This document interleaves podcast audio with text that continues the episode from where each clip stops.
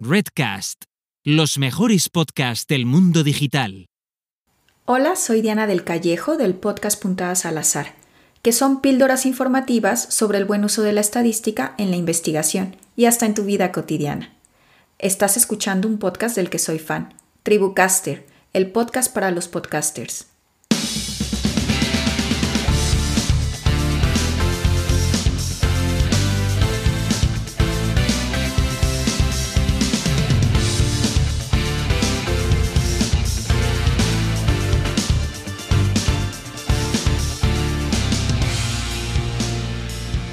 Hola, ¿qué tal? Esto es Tribucasters, el podcast para los podcasters. Yo soy Paul Rodríguez y tengo aquí conmigo a José Carlos Cortizo. Buenas, Corti. Oli, oli, oli. ¿Qué tal, Paul? Qué ganas hoy volver. Hablamos de podcasting y encima rollito especial. Porque traemos una serie de tres episodios donde vamos a recuperar las charlas del día del podcast de como negocio que hicimos desde Redcast, en las que estuvimos nosotros como presentadores y es que salió chicha, pero de la buena, buena, buena muchas cosas interesantes y de hecho la primera, la que vamos a recuperar hoy, fue eh, presente y futuro del podcasting y del negocio del podcasting con dos grandes. Franny Zuzquiza por un lado y por el otro el gran Joan Boluda una charla que estuvo pues repleta de aprendizajes y cosas muy interesantes que nos comentaron ambos de sus experiencias y también muy interesante de cómo ven el panorama un poco ahora y también de futuro, ¿no? Así que, que bueno, que seguro que os interesa la charla. Pero antes, como siempre, pues hablemos de nuestro patrocinador, Corti. Sí, esta semana tenemos a nuestro patrocinador ABAC, ABAQ, que es la gestoría para profesionales que está en la palma de tu mano, porque la llevas en el móvil, dentro del móvil. O sea, es como si tú eres una gestoría, pero en lugar del mundo físico, ahí metidita dentro, pequeñita, pequeñita, pero que hace de todo. Sí, ahora he visualizado el gestor, un mini gestor dentro de tu móvil. ¿eh? Eso, eso, vamos, ahí, ahí está, y, te, sale y, asoma la cabecita y te dice que hay que pagar impuestos, que hay que pagar los impuestos. Sí, sí. Pues nada, en ABAC tienes un completo servicio de confección y presentación de impuestos, además de un asesor fiscal y contable para ti y lo haces todo, que a mí eso me flipa desde una app que es muy fácil de utilizar, Android eh, eh, o iOS, eh, donde, donde tú tengas la, la móvil, evidentemente, y luego pues desde ahí puedes contabilizar automáticamente documentos haciendo una foto, compartiendo desde otras apps, enlazando una carpeta de Google Drive. A mí esto me flipa porque es que es lo que yo más odio del mundo mundial, los papelicos. O sea, porque yo soy de, hacer y de gastar, pero luego de, de, de gestionar, pues rollo.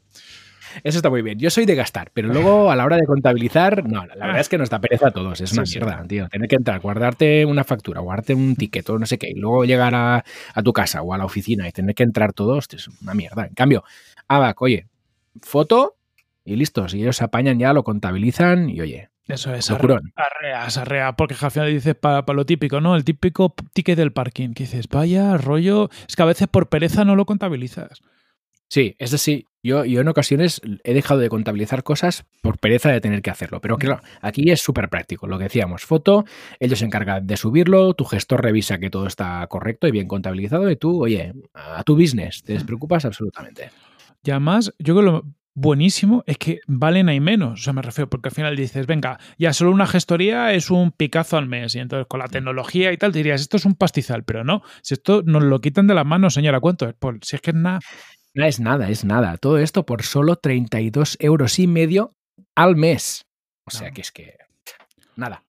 tirado. Y además, si utilizáis el código Tribucasters, os lleváis 30 días gratis para probar, para que veáis que esto que os hemos dicho que es verdad, que hay un señor ahí dentro que te lo hace todo y para que estéis contentos.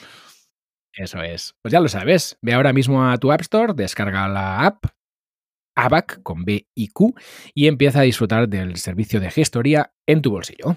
Eso es. Y bueno, teníamos hoy, antes de arrancar también un temita interesante, ¿verdad? Que nuestros amigos de, de, Podimo están con una campaña muy interesante para todos los que tenemos un podcast, que hay que echarle un vistazo, porque es campaña de ganar dinero, que también, ojo, es que hoy estamos entre ahorros y ganar dinero, hoy nos forramos. Pues sí, es una campaña que anima a todos los podcasters a traer su audiencia a Podimo.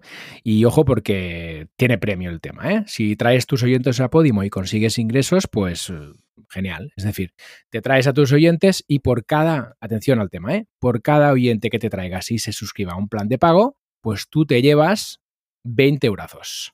Toma ya. O sea, con esto yo tengo un plan, ¿eh? Yo tengo un plan para estas navidades que vamos, ni Papá Noel. Me voy a comprar la cantidad de cosas gracias a Podimo. Es que es, un dinerito, ¿eh? 20, 20 pavetes por cada suscriptor merece la pena el esfuerzo.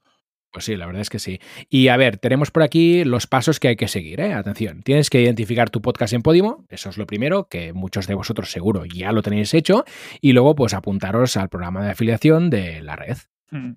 Al final es un formulario, os ponemos el, formulario, en las notas del, episodio y ir para allá lo facilito, o sea, son preguntas básicas. Y luego lo que te hacen es que como afiliado te dan un enlace personal pues con tu paginita en Podimo con la que puedes eh, compartir con tu audiencia. Eh, compartes además 30 días de suscripción gratuita, lo cual está guay porque ya de por sí es como un valor que tú tienes en lugar de los 14 habituales. Y ya a partir de ahí, todos los que se suscriban por tu landing, pues es 20 brazos para es que yo estoy viendo ahí. Ahora porque no se puede salir, porque 20 brazos son dos copas bien puestas, ¿eh? Pues sí, sí, sí, sí. No, no, habrá que dar vueltas a eso porque yo creo que aquí hay opciones de monetizar que, bueno, siempre ya sabéis que a nosotros nos gusta esto del dinero, así que habrá que pensar cosas para atraer muchos suscriptores y ganar 20 euros por cada uno. Eso, y hablando de ganar dinero, vamos a la charla, ¿no? Porque se habla de cositas de negocio muy chulas. Pues claro que sí, vamos a escuchar al gran Joan Boluda y a Fran Izuzquiza y sus lecciones de podcasting.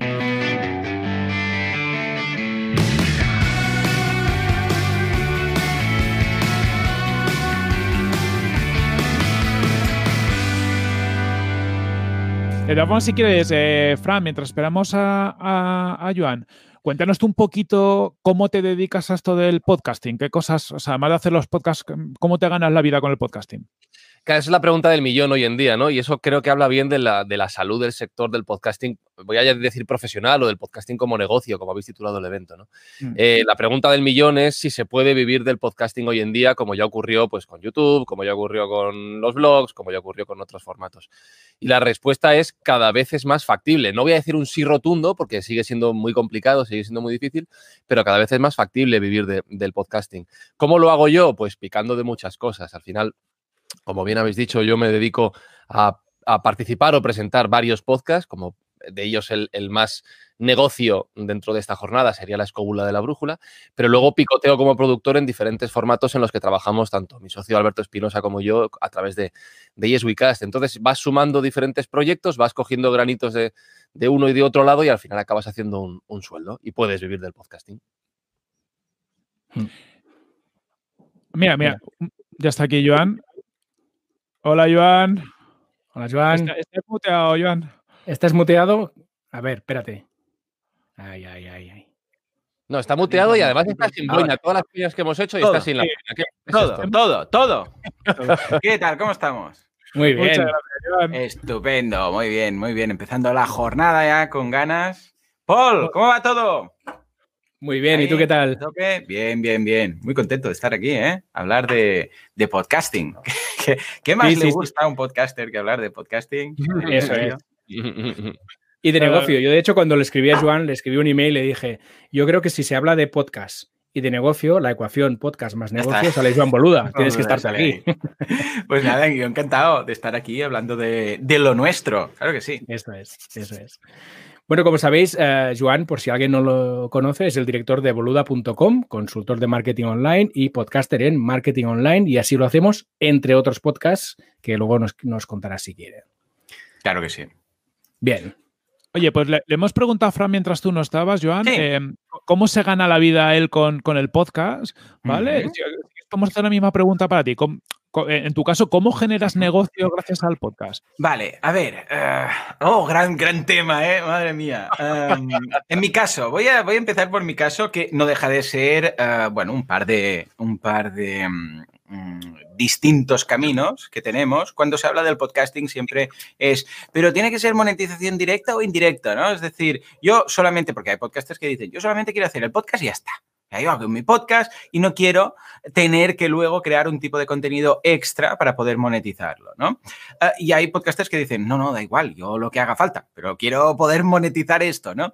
Entonces, yo tengo ambos casos. Ah, por un lado, tengo boluda.com, ¿vale? Es decir, el, eh, que es mi infoproducto principal, que son cursos para emprendedores y tal, y que es el que anuncio en mi podcast principal, que es eh, marketing online, ¿vale? Es un podcast diario, cada día, de lunes a viernes, 20 minutos, y ahí empiezo con ese CTA. hey, hoy vamos a hablar de tal, pero antes, boluda.com, esta semana tenemos este curso, hoy tenemos esta clase, esta clase.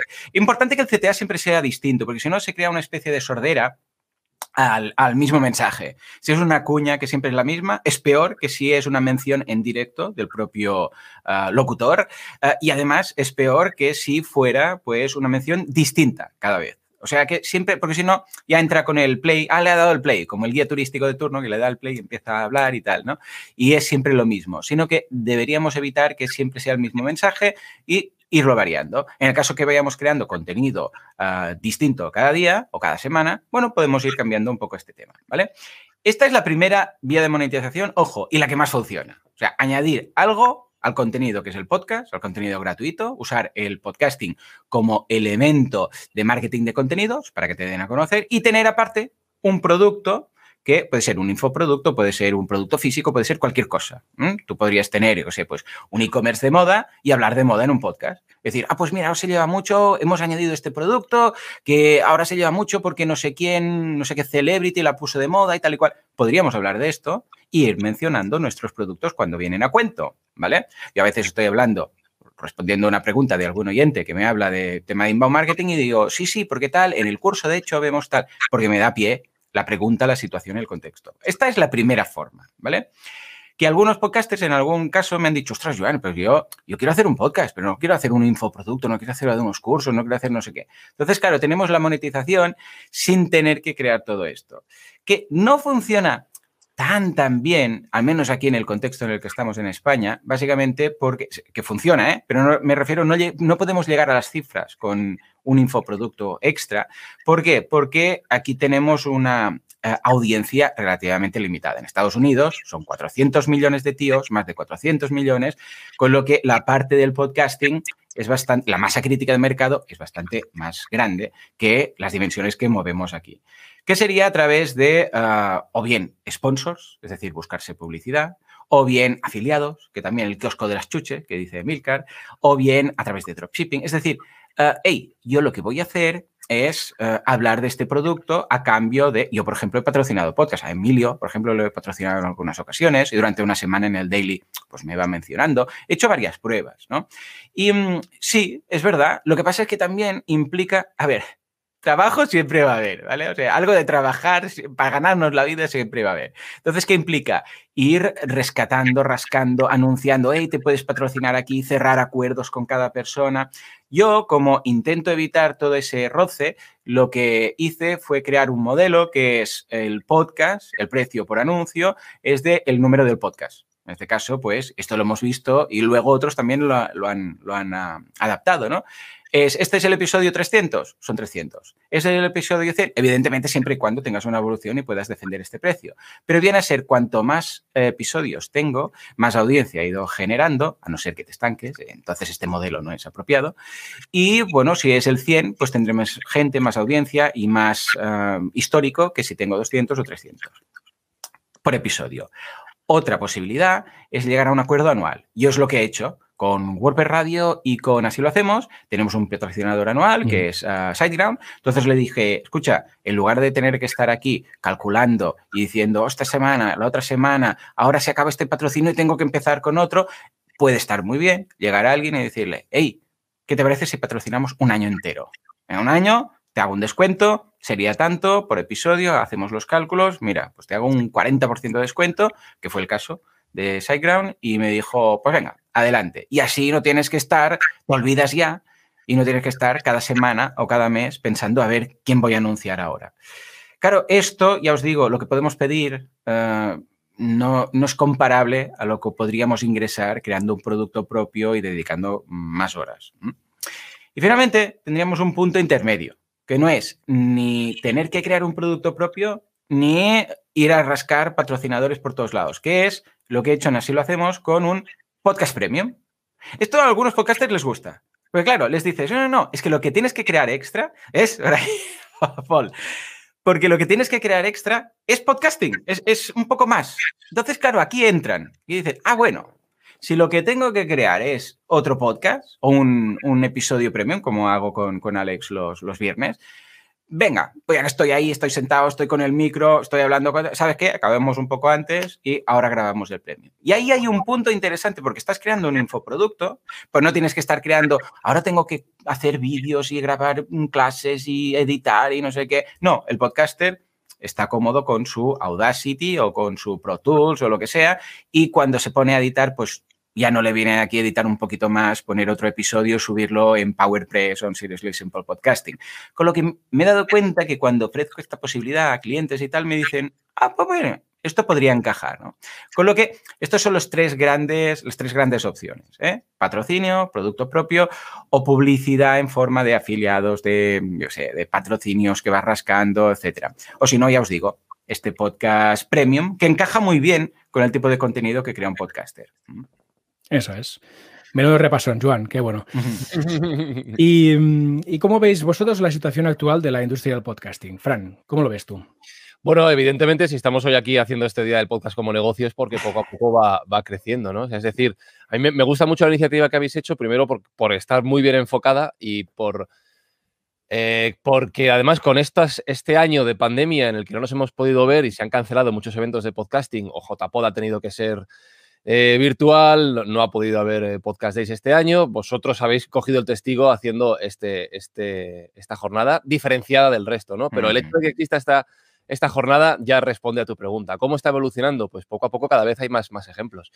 Em, y además más ejemplos de muchas, de muchas naturalezas distintas. Es decir, más allá de que yo han hablado de una serie de posibilidades de rentabilizar un podcast que cada vez son más factibles y él mismo lleva mucho tiempo luchando por hacer que sean realidad en el caso de sus productos, vas viendo que cada vez más empresas, más eh, profesionales, estoy viendo entre los comentarios, por ejemplo, a Pepe Rodríguez, que luego participará por aquí, eh, más casos muy diferentes que van siendo reales y que van siendo ejemplos de cómo vivir o poder ganar dinero del podcasting. Porque siempre hacemos la pregunta famosa que he dicho antes de si se puede vivir, pero a lo mejor alguien no quiere vivir directamente de un podcast, simplemente quiere promocionar otros contenidos o quiere tener una vía más de, rentabilización. Cuando digo esos nuevos agentes, ¿a quién me refiero? Hombre, evidentemente la entrada de las grandes empresas está cambiando el juego. No entro si en, a mejor o a, peor, eso ya cada uno eh, decide su propia opinión.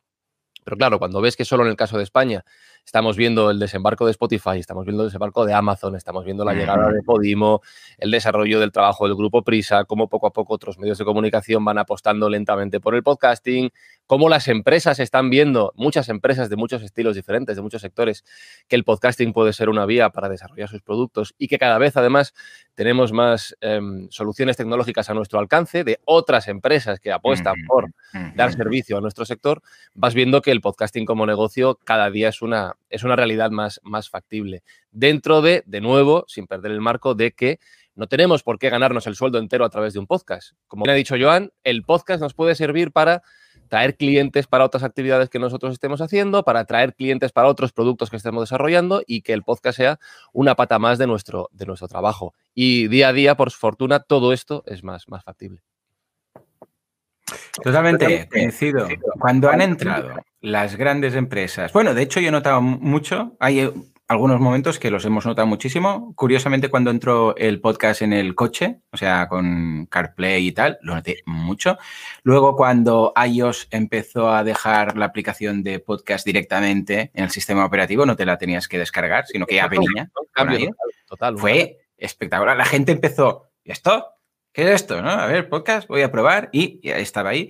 Y la entrada a Spotify, personalmente, ha sido un boom pero, pero abismal, porque de repente todos los millones de usuarios de Spotify tenían ahí podcast. Podcast, esto. Claro, es que estamos hablando de un mercado que es, tan joven y estaba tan en pañales que había mucha gente que le hablabas de podcast y ahora, hoy en día, y no sabe qué es un podcast. O sea, es podcast que es como, se le tienes que decir, es como un programa de radio, pero tal, play on demand, no sé qué. Entonces es cuando dicen, ah, pues, pero en el momento en el cual Spotify mete ahí y la gente dice, ¿esto qué es? Eso es como un programa. Le da igual que se llame podcast, es gente hablando de algo, no sé qué, voy y lo encuentro. Yo, o sea, está dando la vuelta a lo que antes era el monopolio natural de iTunes pero claro, en iTunes se tenías que ir, buscar, o sea, era, aunque estuviera en el sistema operativo, pero iVoox, digo, iVoox, iVoox también ayuda mucho, pero en el caso de Spotify, claro, es que todos esos millones de personas ahora cuando van al buscador, Y incluso aunque no busquen podcast, buscan cualquier cosa y les aparecen los resultados, luego pueden filtrar pues un podcast, pueden encontrar música, álbumes, eh, títulos de podcast, episodios de podcast. Y esto ha cambiado totalmente las tornas y ahora cada vez e, el único podcast de los cinco que tengo, el único que aún tiene más descargas en iTunes que en Spotify es el de marketing online. Porque, claro, ya tengo una audiencia arrastrada con los años, de los seis años de podcast, que me conocieron que en iTunes y siguen con iTunes. Pero los más jóvenes, los, los podcasts más jóvenes y tal, sobre todo el temas de tendencias y tal, el de veganismo que tengo los domingos, o sea, tengo como cinco veces más descargas en Spotify que en, que en iTunes. Y esto, lo que bien apunta Fran, cuando las grandes empresas dicen, parece que hay sector, entramos, pues claro, entonces es un círculo virtuoso, que cada vez hay más. Pero mira, eh, eh, un ejemplo que se me ocurría según decías esto, respecto a las plataformas tradicionales o a lo que se está empezando a hablar sobre el podcasting y en los comentarios lo estaban hablando sobre el vídeo o el audio. Em, no hace mucho tiempo, hace unas semanas, unos meses, eh, no sé qué estaba haciendo yo por la, por la Gran Vía, no sé qué estaba haciendo porque como estamos confinados, pues no sé qué. y, y, me encontré un cartel en un andamio enorme, en un edificio entero de la Gran Vía, enorme, y estaban anunciando un contenido patrocinado, no recuerdo por qué empresa, de Amarna Miller y, otra, otra persona. creo que era con una, pues con Tinder o con Badu o una plataforma de... Hmm que lo anunciaban como podcast. Eh, luego ya podemos entrar en el debate de si un podcast no es un podcast, porque también tenía vídeo, no voy a entrar en eso, ¿vale? Lo anunciaban como un podcast, el podcast de Marna Miller para no sé qué empresa.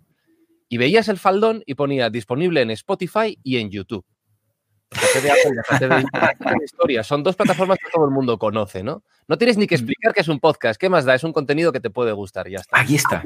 Ahí está. Entonces, eh, efectivamente, ahora el hecho de que Spotify y YouTube hayan, hayan no entrado, sobre todo Spotify es la que ha entrado, pero que YouTube también esté aportando mucho a este mundillo, hace que sea muchísimo más fácil. Supongo que a ti, Joan, que llevas muchos años, te habrá pasado que cada vez tienes que explicar menos qué es un podcast, que era otra de las preguntas más Totalmente, totalmente. Ahora sí, eh, antes eh, explicar el podcast tenías que decir, no, es un programa, tú lo grabas, lo subes en MP3. Pero ojo, incluso los podcasts que han venido de la parte tradicional de la radio, que básicamente los grandes magazines y programas de radio trocean pues por, eh, por secciones sus episodios, uh, sus uh, contenidos y los suben en forma de podcast, que los podcasters lo, lo veíamos, mm, mira, tienes ahí un, Ay, mira, un oyente más, lo veíamos algunos como, como posible amenaza, decir, hostia, van a venir los de la radio y se van a comer el mercado, porque claro, como tienen toda la audiencia de la FM, todos los rankings van a estar ellos, nosotros bajaremos, mm, pues menuda mierda, ¿vale?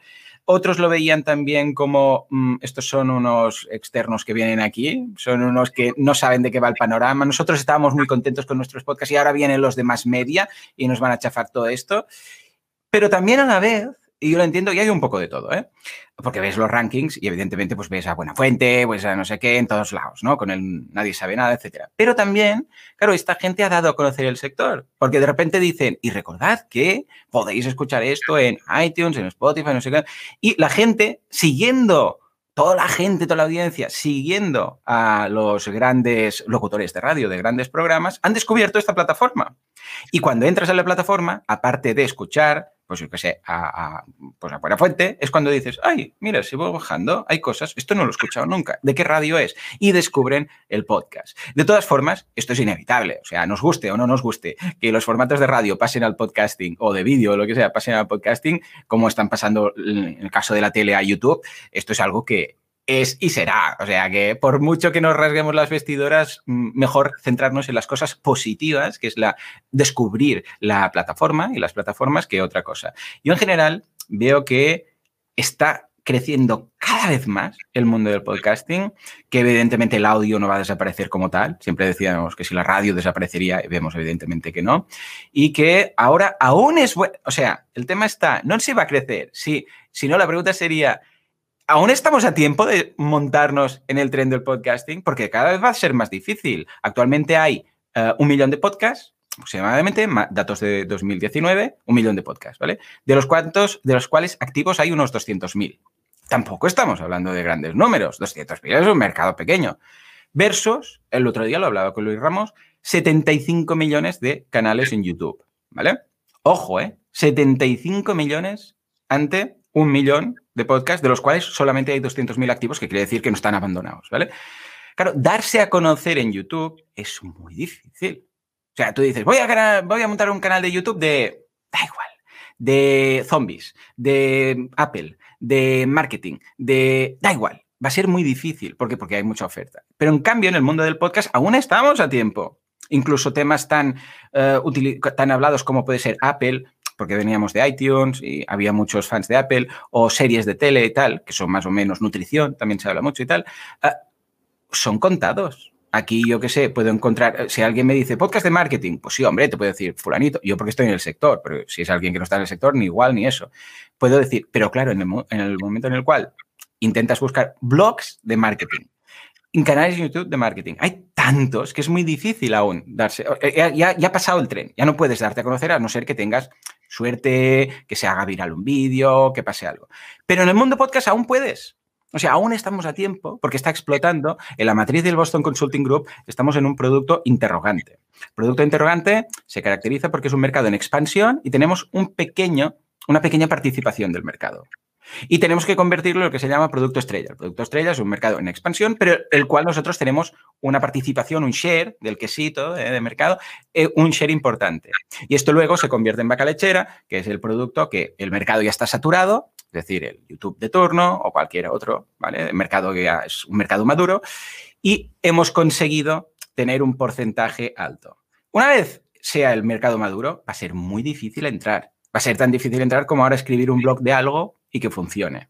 ¿Posible? Sí, pero es poco factible. Con lo que estamos a tiempo. Todos los que estáis por aquí, que os estoy leyendo, que, es, vamos, os conozco creo que a todos. Vemos a Jaime, por aquí también veíamos a, a Moratinos y tal. ¿Estáis a tiempo o ya lo estáis haciendo?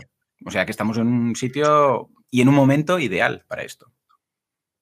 Oye, ¿y creéis que dentro de toda esta tendencia ascendente y demás no hay un, poco excesivo hype a, nivel mediático quizás? O sea, ¿cuál, es vuestra opinión? Porque yo creo que estamos eh, con las dos cosas, ¿no? Creciendo, pero a veces también cuando lees los medios parece que, aquí llueven los billetes como, ¿no? Que es todo el Joe Rogan y, lo replicamos y todos los lados hay un Joe Rogan, ¿no?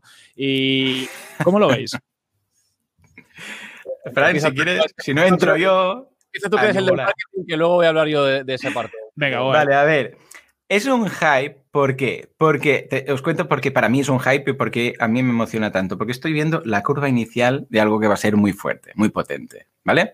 Ah, por ejemplo, a media, ahora, en estos momentos, hay una tendencia muy interesante, no en el podcast, sino en otro sector, que es el, directo, el streaming, como estamos haciendo ahora, ¿vale? Ah, ahora cuando acabe esto me voy a Twitch a, a montar una web en directo, ¿vale? Claro, fijémonos, el directo ahora está funcionando muy bien, está en esa curva que empieza, que empezará cada vez más a ver directos, directos, directos. El COVID, evidentemente, pues ha, hecho que esto se acelere, el punto de inflexión. Y es algo que hay mucho hype, pero cuando tú lo comparas con la industria, no sé, de YouTube, dices, es que esto es, una minieda, ¿vale? A más años vista, la realidad virtual. Por aquí tengo unos óculos, no sé si las tengo por aquí. Me perdonaréis, pero para que os hagáis una idea, ahí las tengo. ¿Vale? Tengo las Oculus, ¿vale? Esto es más largo plazo, ¿vale? Ahora se están vendiendo mucho, se han vendido, han roto stock 5 millones de unidades, pero esto lo comparas con una consola normal y dices, hombre, sí que esto está muy bien, pero es que de consolas han vendido, se han vendido, si de estas 5 millones, de las otras 75 millones, ¿vale? Pero es ese inicio de curva que sabes que en unos años va a estar, que se va a salir. Pues de la misma forma que ocurre esto, pasa con el podcast. ¿Qué ocurre? Que ahora está creciendo mucho, se está expandiendo. Es como un bebé que dices, ostras, es que tiene mucho potencial, pero aún es un bebé, ¿vale? Esto pasa lo mismo. Este sector, a, pesar que digas, es que hemos duplicado, ya, ya, pero si has duplicado y has pasado de 1 a 2, Sí, claro, has, ganado uno. Y es el 100%, ¿eh? O el 300%, vale, ahora es 5, ¿vale? Eh, Claro, ahora lo comparas con lo que ingresa Facebook un trimestre y dices, escucha, es que el mercado del podcast es esto y solo Facebook es que no cabe aquí en la pantalla, ¿vale? Claro, o sea, a nivel absoluto, o sea, facturación en el mercado eh, es muy pequeño, es pequeñísimo y aquí en España ya ni te digo, ¿vale? O sea que sí, es cierto, es el inicio, pero el inicio de algo muy prometedor. O sea, estamos viviendo el punto de inflexión con todas estas, bueno, todos los puntos que acabamos de decir, que quiere decir que esto en pocos años será una industria brutal, que va a ser más difícil entrar, lo que decíamos. ¿Por qué el hype? Respondiendo a la pregunta, eh, porque sabes que estás ahí. Dices, es el bebé, está ahí hasta aquí y crecerá y tendrá todo esto. Pero no quiere decir que el bebé funcione ahora. Vamos a tener que esperar unos años, ¿no? Pero el hype está. ¿Por qué? Porque ves lo que promete. ¿eh? Yo lo veo así, lo veo así. Fran, ataca. Sí, en cuanto al marketing, vamos a ver, estoy muy de acuerdo con todo lo que ha dicho Joan, es muy cierto todo. Lo que pasa es que em, cuando normalmente se habla desde el punto de vista de marketing de nuevos sectores, como ya ha ocurrido con otros antes, se habla más, como bien dice, de cifras, crecimiento, números, dinero, de estadísticas. Estadísticas, primero hay que ponerle ese contexto y segundo, a la hora de traerlo hacia nuestra propia actividad, tenemos que saber interpretar cómo nosotros podemos aprovechar esa ola. ¿no? Ahora mismo es verdad que el podcasting está comenzando la ola. Yo también tengo, mis Oculus ahí en el salón, hace... pero bueno, de vez en cuando voy cotillando para ver qué cosas hay nuevas, ¿no? Entonces, eh, ¿qué es lo que yo he hecho en falta en todo este contexto? Y algunas personas que se dedican también a la producción lo han expresado últimamente. Que se hable más, no creo que se hable poco, pero que no perdamos el foco de que lo importante siempre son los contenidos. Es decir, ¿para qué podemos utilizar nosotros el podcasting dentro de lo que queremos hacer? Como digo podcasting, digo Twitch, digo YouTube, digo los propios blogs, digo cualquier otra vía de comunicación. No perdamos el foco. ¿Por qué? Porque eh, no sirve de nada tener un coche muy bonito si no tenemos gasolina con el que alimentar el motor. Entonces, no, sirve de nada que queramos montar el mejor podcast del mundo si no tenemos algo interesante que contar, que compartir o que aprender con nuestros oyentes. Yo cada vez me encuentro más por mi tarea como productor o como, como profesor, desde en primer lugar eh, en los alumnos. Yo a los alumnos les hago que levanten las orejitas hablándoles siempre de casos de dinero.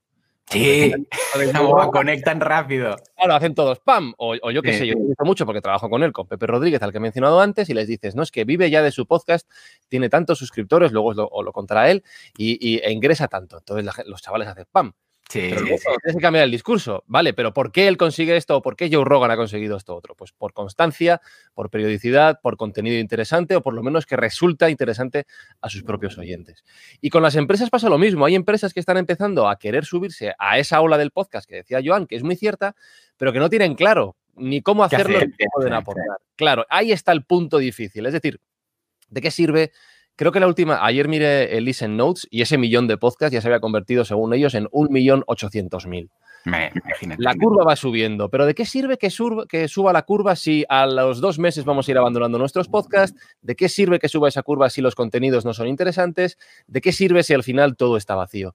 Tenemos que conseguir que, que lo que hagamos sea relevante, tanto para los oyentes, pero no nos olvidemos también para nosotros como creadores en primer punto. Si no disfrutamos lo que estamos haciendo, si no nos aporta algo a nuestras vidas, lo vamos a abandonar o no va, o no va a tener mucho recorrido. Eso afecta no solo a la filosofía del podcast, sino hoy estamos en el día del podcast como negocio, a las posibilidades de que sobreviva y que resulte rentable. Entonces, no perdamos nunca el foco de que más allá de esos titulares muy de marketing, ¿no? De que ahora el podcast está de moda, es una tendencia, es el futuro, ta, ta, ta, ta, nos tenemos que preocupar de lo que estamos haciendo hoy nosotros con cada uno de nuestros micrófonos y lo que aportamos a nuestras audiencias. Yo estoy seguro de que la gente que está viendo este evento, ahora estamos en directo en diferentes plataformas, no nos siguen porque estemos en Twitch, en YouTube, más allá de que ellos tengan ahí su pique en comentarios de quiénes son los viejos y quiénes son los jóvenes. Eso está muy bien.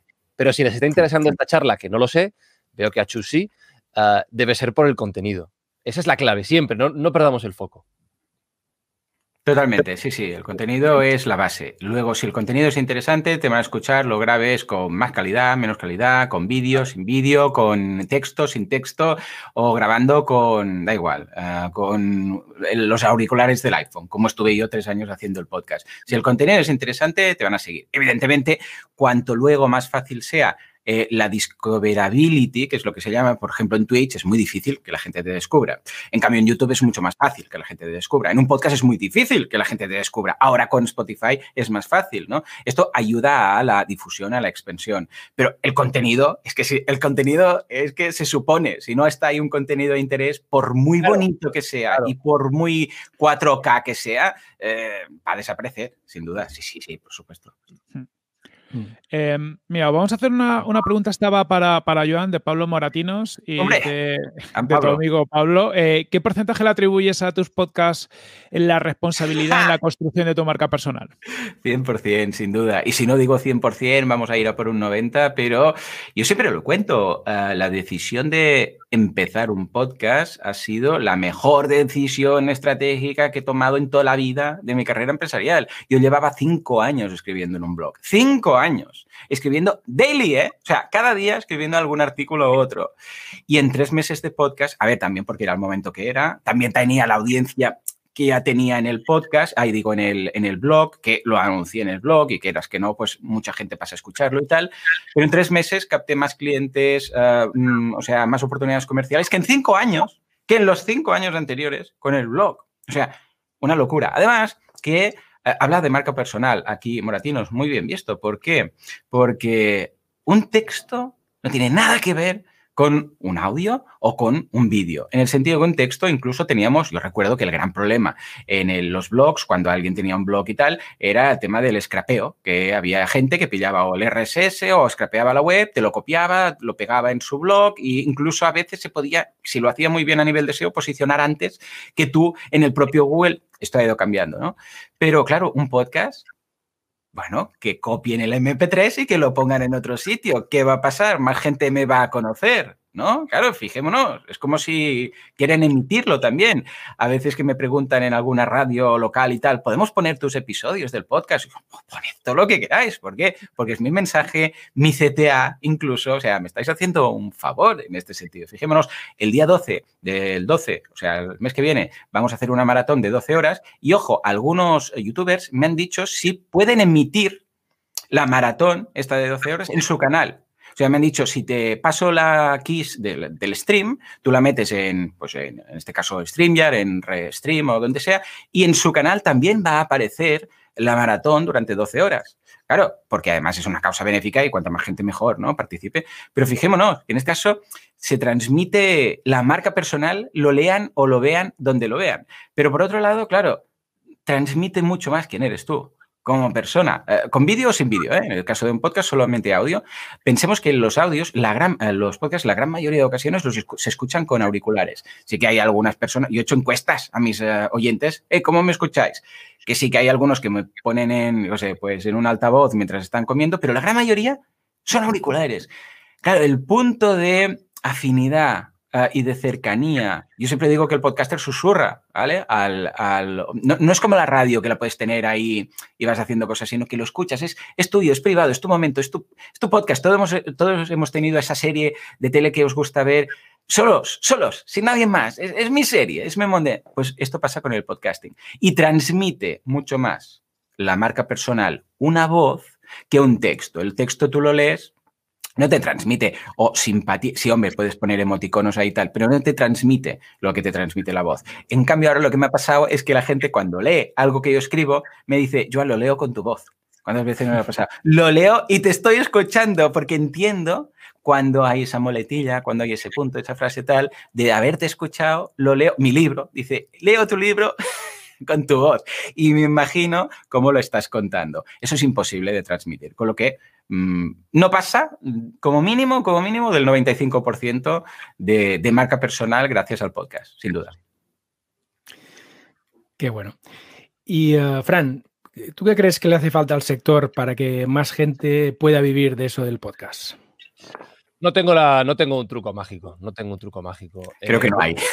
Claro, es que no lo hay. Estoy, viendo las preguntas de la, de, la, gente aquí en el chat y hay algunas muy, muy interesantes. y muchas veces buscamos la respuesta. Estoy viendo, pues, eh, para, mi, para mi proyecto, ¿harías esto, harías esto, otro? Harías Depende mucho de cada uno de los proyectos. Entonces, ¿qué es lo que hace falta? Dentro de que no tengo la varita mágica, lo que hace falta, en mi opinión, son eh, tres cosas redundantes entre ellas, que son tiempo, esfuerzo y creatividad. ¿Qué quiero decir con esto? Eh, como bien decíamos antes, estamos en el inicio de una curvita que empieza a subir, ¿no? De ese inicio de la ola que parece que está llegando. ¿Qué pasará? Seguro, o sea, es decir, creo que va a haber una primera ola que va después a caer, como todo lo que se pone de moda, y a el sector se estabilizará y crecerá de una manera más o, menos, más o menos natural. ¿Qué es lo que hace falta? Tiempo en el sentido de que van a pasar muchas cosas. Van a haber más novedades, van a llegar más plataformas, van a llegar más posibilidades de monetizar si queremos pensar en el negocio. Va a ocurrir. ¿Cómo va a ocurrir esto? A través del esfuerzo. Va a haber cada vez más gente trabajando a medida que se van a ir uniendo a este sector y van a ir aportando sus ideas. Y esas ideas son la, la tercera pata que decía de la creatividad. Tenemos la ventaja dentro de este sector que no está todavía muy trillado, de que mm, todo está por escribir. Siempre digo la, mm. frase medio de broma, medio en serio, que es quien, quien te cuente que sabe todo de podcasting en este caso, te está mintiendo. ¿Por qué? Porque no lo sabemos. entonces también. ¿Cómo, cómo? ¿O es Emilcar? pues nada, un abrazo a Emilcar, que, ya nos está dando collejas desde aquí. No, pero eh, es verdad, es decir, no sabemos lo que está por venir, sabemos lo que ha ocurrido, sabemos lo que estamos deduciendo y estamos viendo a través de nuestras propias experiencias, pero no sabemos lo que está por venir porque mañana llega Spotify saca otra herramienta diferente y nos cambia el sector a todos. O Apple de repente se pone las pilas y boom. Entonces, eh, esos tres elementos son los que van a ir construyendo el, sector del negocio. No lo sabemos, no lo sabemos. Y a mí particularmente, dentro de todo esto, me parece divertidísimo. Tened en cuenta que yo vengo, al contrario que, Joan, yo vengo del mundo de la radio. Yo llevo dedicándome 15, 15 años al mundo de la radio. Un mundo que está bastante estanco y del cual evidentemente se puede aprender muchísimo para hacer podcasting, porque lo que es la actividad comunicativa es muy, muy, muy similar, por no decir que es prácticamente lo mismo, adaptado a otros códigos, en este caso para Internet.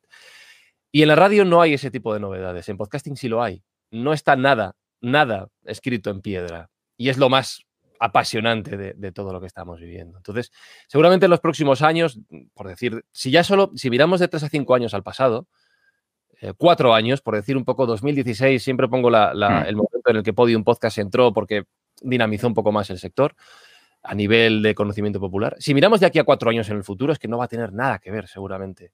Nada que ver. Y eso es divertidísimo para todos.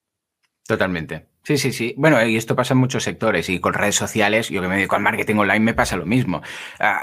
me preguntan hace un año o hacía dos años, preguntaban, ¿y qué, red social ha puesto? Y ni existía TikTok, como aquel que dice, o Vime, que era una especie de TikTok de hace unos años, desapareció. Pero es que si tiramos más atrás, antes había el MIRC, que muchos hemos vivido el MIRC o el IRC, cuando ahora ya no existe. Luego pasamos por el Messenger y ahora ya no existe. ¿Quién usa Messenger? Eh, Periscope, que lo iba a petar, aún existe, ¿eh?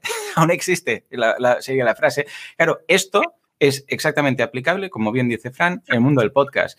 Igual va a ir muy bien, igual no. A ver, pinta como que va a ir bien, pero lo que dices tú, luego aparece otra red, luego aparece no sé qué, igual de repente se pone muy de moda el podcast en directo, que es algo que no se estila tanto porque también el directo va más asociado al vídeo, con Spreaker se puede hacer y con algunas aplicaciones se puede hacer, pero igual de repente vemos que sí, que, escucha, que el directo en el podcast gusta mucho más que el ah, en demanda. O sea, todo esto lo iremos viendo, pero si estamos ya en el mundillo, pues lo bueno es que lo vamos viendo, lo vamos y tenemos que ir virando, evidentemente. Ahora, de aquí sacar una bola de cristal y decir cómo estará el panorama dentro de cinco años, yo como mucho me atrevería a decir que pinta bien, pinta bien, el escenario es positivo, hemos ido a más, pero imposible detallar más. en ese sentido, vamos a tener que irlo viviendo. Y es lo divertido, lo que dice Fran, ir descubriendo todo esto. No, y que dentro de cinco años, cuando hagáis la quinta jornada del podcast como negocio, Joan y yo os hablemos de mucho más grande, cubiertos de billetes, ¿vale? Navegando. Rollo tío Gilito. Sí. Eso es, eso es.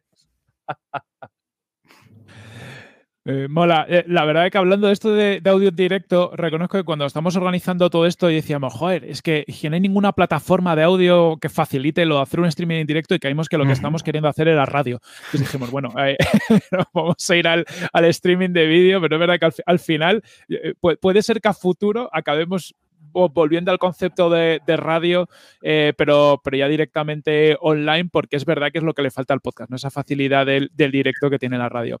Ahí se habla un poco también de, de plataformas y movimientos de mercado y, enganchamos con esta pregunta a Jaime Garmar que venía muy, muy al hilo y que decía, oye, ¿qué opináis de esa parte premium que quiere lanzar Spotify para podcast? ¿Qué pasa con los creadores? ¿No estáis un poco cansados de que se lleven la pasta a las plataformas gracias a los productores? Porque cuando se separan los panes eh, equitativo, equitativo y menos si se basan en métricas, vamos, eh, ¿Cómo veis todo esto? Tanto quizás eh, la parte de Spotify que ha planteado el, hacer una suscripción específica de podcast y cómo eso puede llegar a los podcasters, como eh, viendo esta pregunta, pues movimientos del mercado donde está viendo una suscripción tipo Netflix a, todo, a todos los podcasts y ese reparto que hay con los podcasters.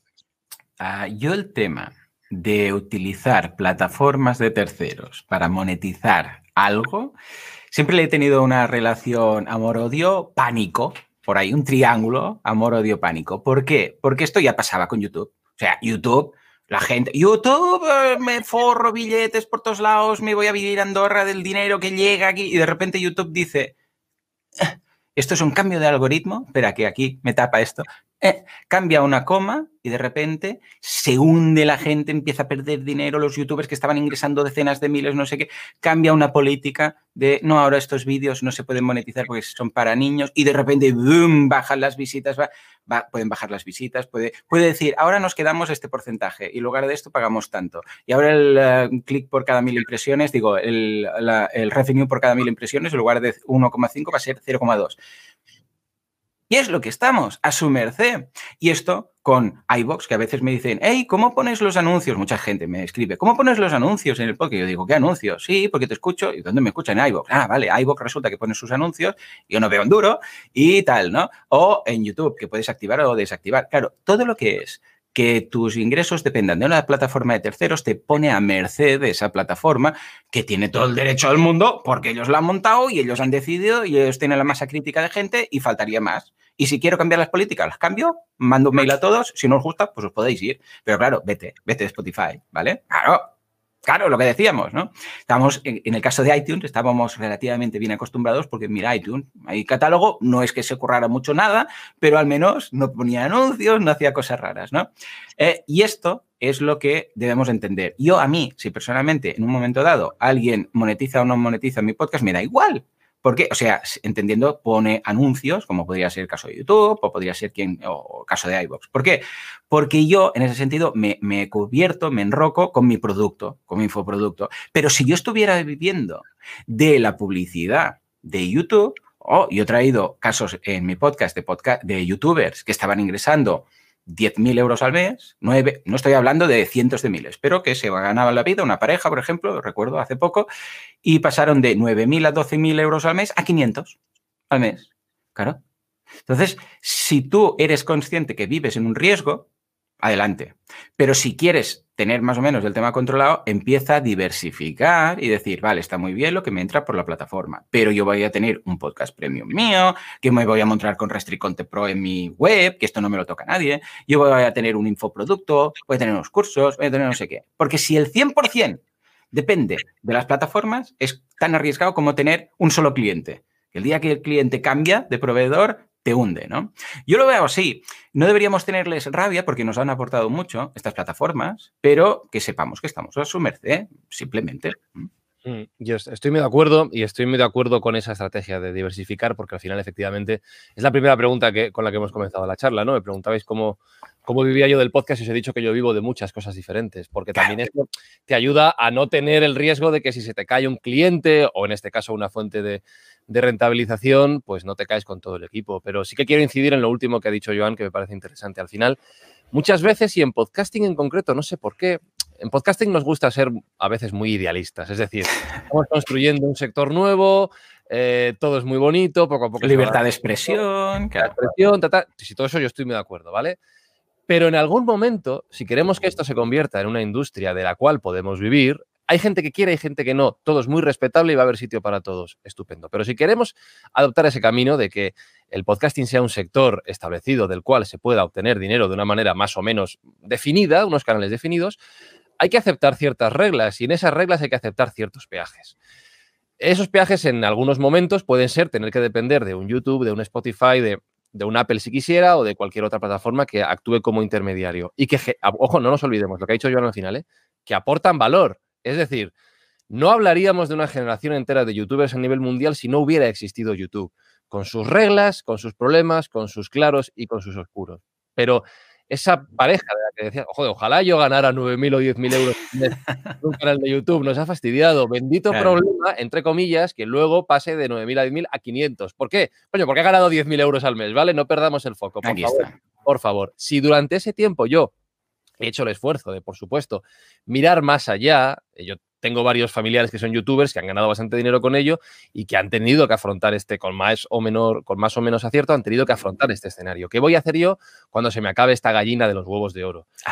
no, es, normal tampoco ganar 9 o 10 mil euros como creador independiente de contenido. Si estás en lo alto de la ola, vete mirando lo que pasa después. Entonces, como digo, nos estamos poniendo un poco a veces la, venda antes de la herida. Eh, ni siquiera Spotify, en el caso concreto de la pregunta, ha comenzado a cobrar por los podcasts. Y ya estamos intentando analizar qué problemas nos va a traer. Coño, miremos qué beneficios nos puede traer e intentemos aprovecharlos también, ¿vale?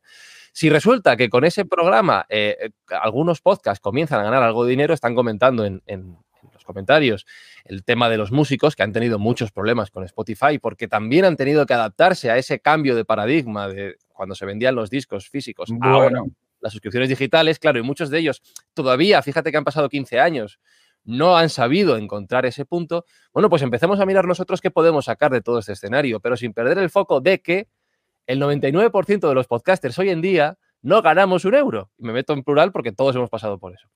No ganamos un euro. Pues no será mejor que venga alguien a ponernos, aunque sea 100 euros al mes, 500, 1000, ojalá 10.000 en algún momento. Intentemos aprovecharlo. Que mm, Spotify va a marcar las reglas como las ha marcado iTunes hasta ahora en algún momento, tiene pinta de que sí. ¿Que eso puede traer problemas o, los peajes que decía antes? Por supuesto, pero nadie te, te, evita que tú puedas montarte tus propias plataformas de manera independiente y tratar de monetizar con tus propias reglas.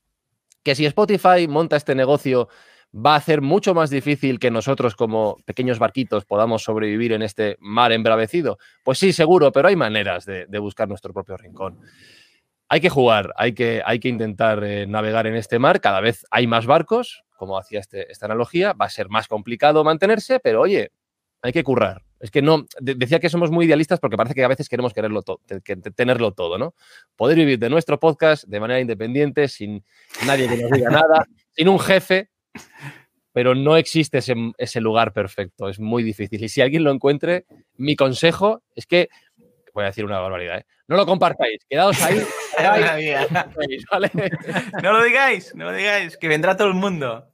Esto es como cuando vas al bosque a buscar setas, que siempre me decían, yo cuando encontraba decía, he encontrado otra seta, y cállate, cállate, no lo digas, mi padre, que van a venir todos, que te van a escuchar. Pues esto es lo, lo mismo, ¿no?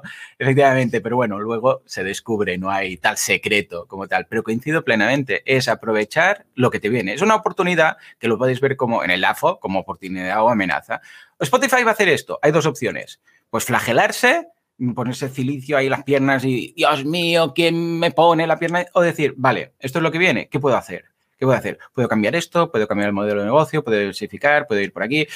Es lo que hay, porque lo otro es como si sales a la calle llueve y puedes decir, Dios mío, maldita sea esa duda. No, no. O puedes pillar un paraguas y decir, pues bueno, voy a ir con paraguas hoy, y voy a vender paraguas, o voy a hacer. Claro, es adaptarse simplemente y a lo que dices tú, eso de que, virgencita, virgencita, que me quede como estoy cuando estaba todo bien en ese momento, en ese punto de inflexión, que YouTube me estaba pagando, que no tenía jefe. Eh, mejor en ese momento invierte todo eso, hacer crecer eh, en cuanto a diversificación, porque esto va a acabar. Pero es que incluso los mercados, los grandes mercados, acaban desapareciendo. VHS, cuando derrotó a, Betamax, ¿vale? Ah, eh, eh, somos los reyes. Y ahora, ¿dónde están las cintas VHS? O los cassettes, o los DVDs. Claro, todo eso es cualquier ciclo, y esto se estudia en economía. Tiene un punto en el cual se satura, llega una madurez del mercado y luego desaparece porque vienen otras cosas. Llámale agencia de viajes, llámale eh, revelado fotográfico físico, que íbamos ahí con los negativos y los carretes. De esta quiero tres, que hemos quedado bien, ¿vale? Todo esto desaparece. Bueno, pues a largo plazo incluso esto puede ser que cambie para otro tipo de producto. Con lo que, considerando que lo único que tenemos fijo es el cambio, debemos ir adaptando, aprovechar cuando tenemos esa posibilidad de, reinvertir en otras cosas y no parar, no parar, porque raro que todo se quede en tu mejor momento, ¿sabes? Mm. Eso es, mm. está, aquí apuntando Jaime que había hecho la pregunta sobre, sobre Spotify como plataforma para monetizar, que se refería sobre todo a las métricas. Y eso, eso da, para, ah, da para una hora seguramente. Bueno, métricas. Muy largo, aquí lo está diciendo, ¿no? Que, que, lo venden como algo equitativo basándose en unas métricas que no son reales. Cuidado, tampoco, en el caso concreto de Spotify, no, tampoco perdamos una cosa de vista no, no estoy muy de acuerdo con lo de que se vendan como equitativo, eh, en el sentido de que ellos no han hecho promesas en ese sentido, ¿vale? Eh, es verdad que se están vendiendo como un distribuidor supuestamente independiente, pero oye, Spotify ha comprado Anchor, ha comprado Parcast, ha comprado eh, Megafon ahora, ha comprado The Ringer, ha comprado Gimlet. Spotify ya tiene todo su camino, no necesita a nadie más. Es lógico pensar que en algún momento ellos van a favorecer las producciones de Gimlet, de Parcast, de, mm, de The Ringer, van a favorecer a Joe Rogan, van a favorecer a Entiende tu Mente, van a favorecer a X-Ray, van a favorecer a lo que ellos producen, a lo que ellos distribuyen y a lo que ellos eh, monetizan. Ya no nos caigamos de un guindo tampoco, ¿vale? En el caso de las métricas, Jaime, pues sí, dice que, dice que son los padres. Bueno, pues efectivamente tiene mucha discusión, pero es evidente que cuando una plataforma, como puede ser eh, Spotify en podcasting, es juez y parte, va a tratar de llevar eh, todo a, su terreno. Bueno, pues si sabemos eso, como bien decía Joan, ¿qué alternativas tenemos? ¿Vamos a meternos por ahí o vamos a buscarnos otro camino? Pues hay que pensar, hay que analizar y hay que actuar en consecuencia. Totalmente. Totalmente.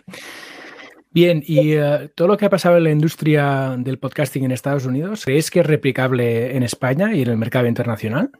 Yo creo que sí, lo que pasa es que en pequeño. Claro, pensemos que Estados Unidos, bueno, habla inglesa en general, a la que empiezas a sumar Estados Unidos, eh, Canadá, Reino Unido, Australia, mucha gente, es que son millones y millones mínimo a partir de 400 millones de personas que viven en Estados Unidos. Entonces, claro, aquí somos 40 y pico, podemos sumar Latinoamérica, pero claro, eh, es replicable. Sí, cada vez eh, la ola que viene en Estados Unidos, que antes tardaba como cinco años en llegar aquí, por temas de Internet y de globalización cada vez llega antes, pero se va cumpliendo todo. Y ah, esto ocurre, eh, y en economía, una vez más, estudia que es la educación del mercado. El mercado cuando llega un producto nuevo tiene que entenderlo. ¿Qué es este producto? ¿De, qué estamos hablando?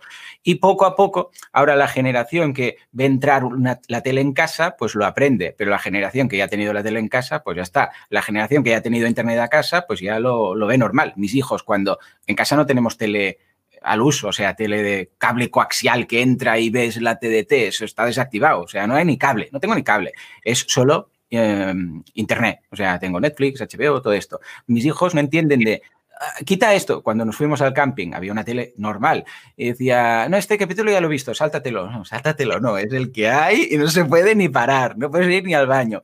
Claro, esto a medida que los peques eh, pues sean más grandes y tengan ya tarjeta de crédito y puede gastar, veremos cómo va a ir a más, ¿no?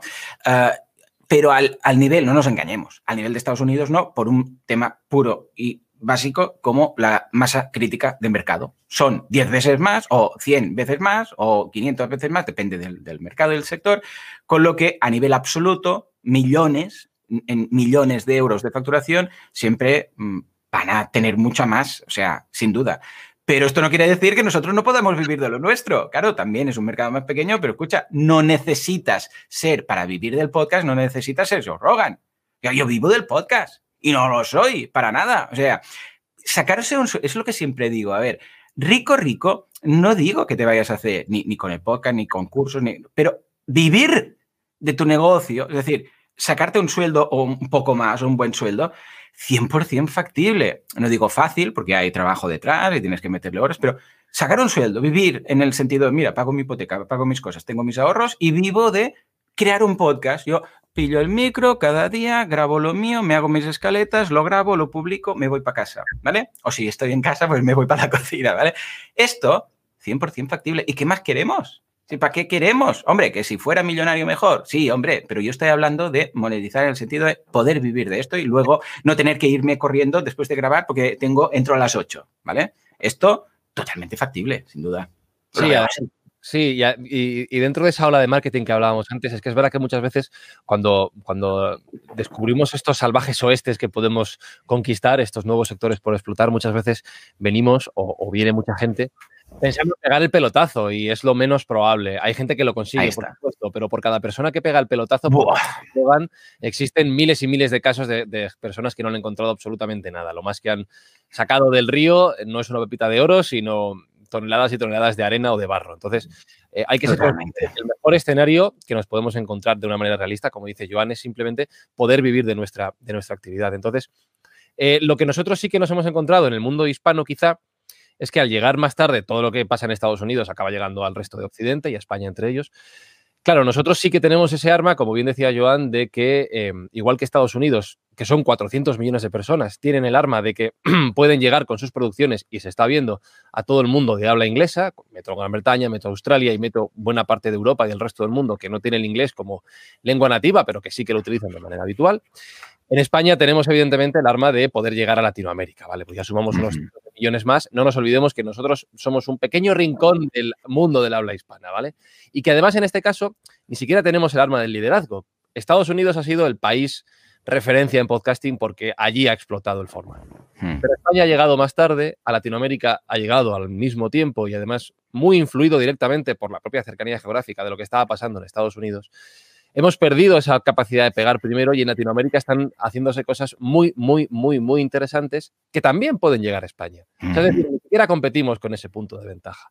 Hay gente que lo ha aprovechado muy bien. Pues antes mencionaba Entiende tu mente, Molo Cebrián, es un ejemplazo de un contenido producido desde aquí que está eh, teniendo éxito gracias a sobre todo todas las escuchas de Latinoamérica. Bueno, pues pensemos en eso, pensemos en eso, pero con calma, ¿vale? Esos 100 millones de Joe Rogan no, la, mala noticia titular no van a llegar, pero por el camino hay muchos puntos intermedios que están, que están muy bien, seguro.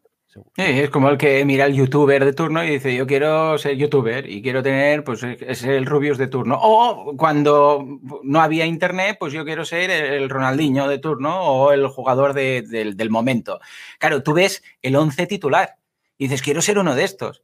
Pero es que detrás del once titular es la punta del iceberg de cientos de miles de personas que no ganan ni un duro con el fútbol y dedican sus horas y hacen, están en tercera regional de no sé dónde. Claro, pero tú ves a los once que están jugando el derby y dices, estos, yo quiero estar aquí. Ya, pero es que hay once, ¿eh? Bueno, 22 si sumamos el otro equipo, pero va a ser difícil, va a ser difícil, pero eso no quiere decir que no te puedas ganar la vida con algo, con publicidad en YouTube, con un producto. Esto sí, ¿eh? totalmente de acuerdo, sí, sí, sí. sí. Bueno, ya, ya vamos sacando, si queréis, antes de, terminar, eh, hmm. un consejo que daríais cada uno de vosotros para quien se esté planteando montar un podcast para vivir o para complementar su negocio. Una cosa clave que, que, digáis, esto te lo tienes que aplicar sí o sí. Ah, eh, Adelante, adelante, adelante. Sí, estaba pensando, yo siempre, siempre doy el mismo, el mismo consejo y es disfrutar. Fíjate qué cosa tan, inconcreta, pero, pero tan clave. O sea, es que al final pensamos mucho en métricas, pensamos mucho en estadísticas, pensamos mucho en ingresos, pensamos mucho en escuchas, en números, en números, en números, en crecer. En...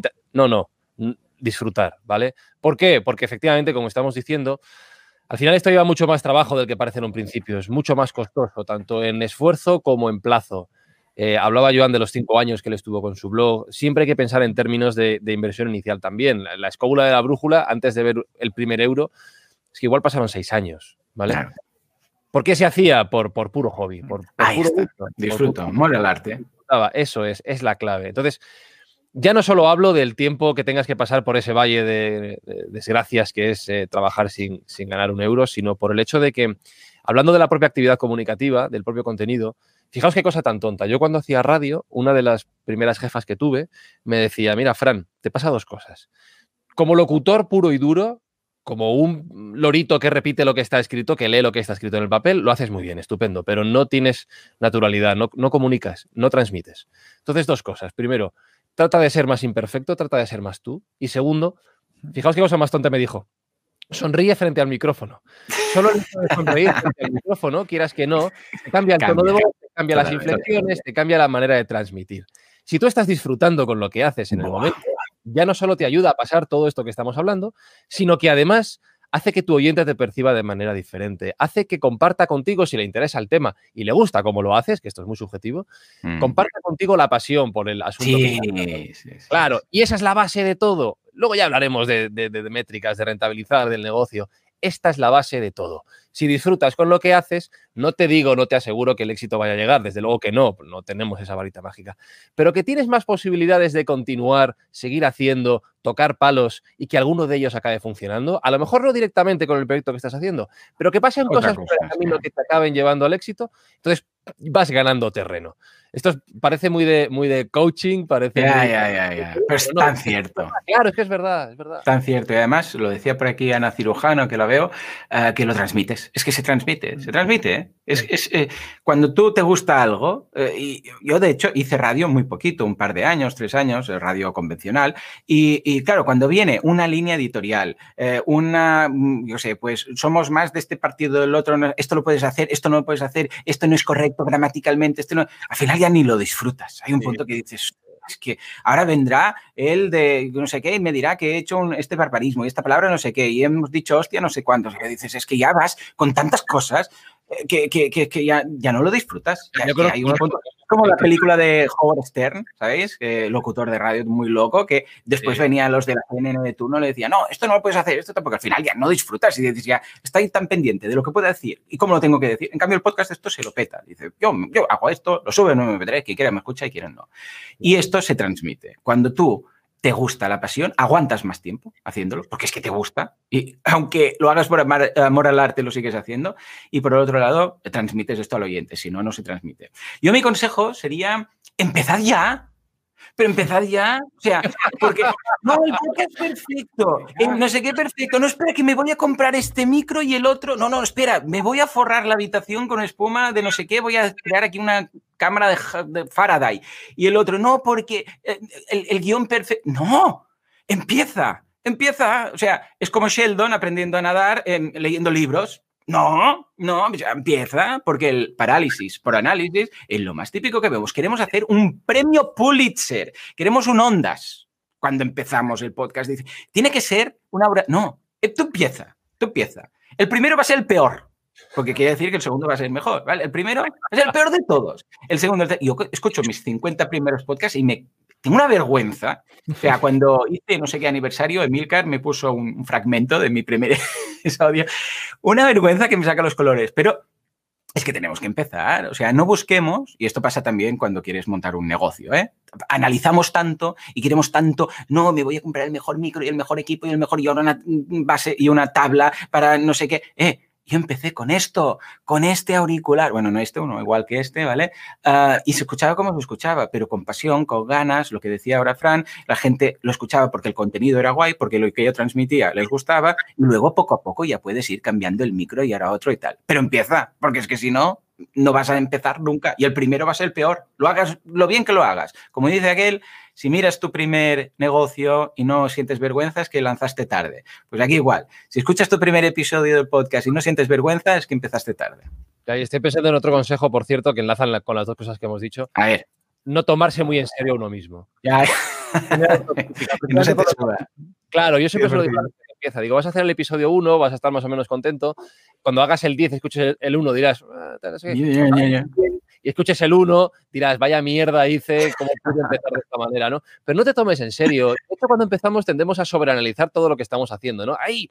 Esta respiración no me ha quedado bien, este tono. Voy a cortar, voy a editar aquí. ¿Por qué he dicho esta frase? Dios mío, van a reír de mí. No, ya está. Eh, terminas, haces otro, terminas, haces otro, terminas. Ahí está. Y vas a aprender. Y no nos, tomemos, no nos tomemos nada de esto muy, muy, muy, demasiado en serio, mejor dicho, porque todos somos humanos y, metemos la gamba todo el rato. O sea que ya está, no pasa nada. de ahí la gracia de los directos. Sí, sí, Que como no hay edición, sale lo que sale y más directo, o sea, más real que un directo, poco encontramos. Eso es. Bueno, pedazo de crash, Fran Joan, muchas gracias por, por este ratito y compartir tantas cosas. Sale, es una masterclass para, para quien para, quiera empezar en podcasting y también para, para, el que lleve un tiempo, ¿no? Porque al final, con vuestras palabras, también permite un poco quitarse pájaros de la cabeza y centrarse en lo que habéis dicho, ¿no? En hacer algo que te guste, en disfrutar y en surfear un poquito la ola e ir mejorando y, sin rayarse mucho más. Muchas gracias por estar aquí con, con nosotros y porque no hemos no hemos podido comenzar el día mejor. Para mí ha sido una pasada, ¿verdad, Paul? Que ha sido un lujazo tenerlos. Sí. Un arranque espectacular. Así que muchas gracias, un abrazo a los dos. Igualmente, muchas gracias por invitarme, ah, bueno, por invitarnos y espero que esta jornada que empieza ahora lo acabe, acabe ya, si hemos empezado aquí, que acabe ya, que ni caba, eh, ni, que, ni cabe la pantalla. Lo, mismo digo, ha sido un placer y además he aprendido mucho con lo que ha dicho también Joan. Ahora viene la gente seria, ¿no? Ahora es cuando viene la gente. Ahora, ahora. ¿no? sé yo si habrá alguien serio todo el día, pero bueno, sí. Yo me quedaré por aquí. Ahora hago el Twitch, pero luego me quedo por aquí y, vamos a ir comentando aquí en el chat. Voy a estar al otro lado del evento. Perfecto, cracks. Abrazo enorme. igualmente, chao. Adiós a todos los del chat. Adiós. Chao. buen día.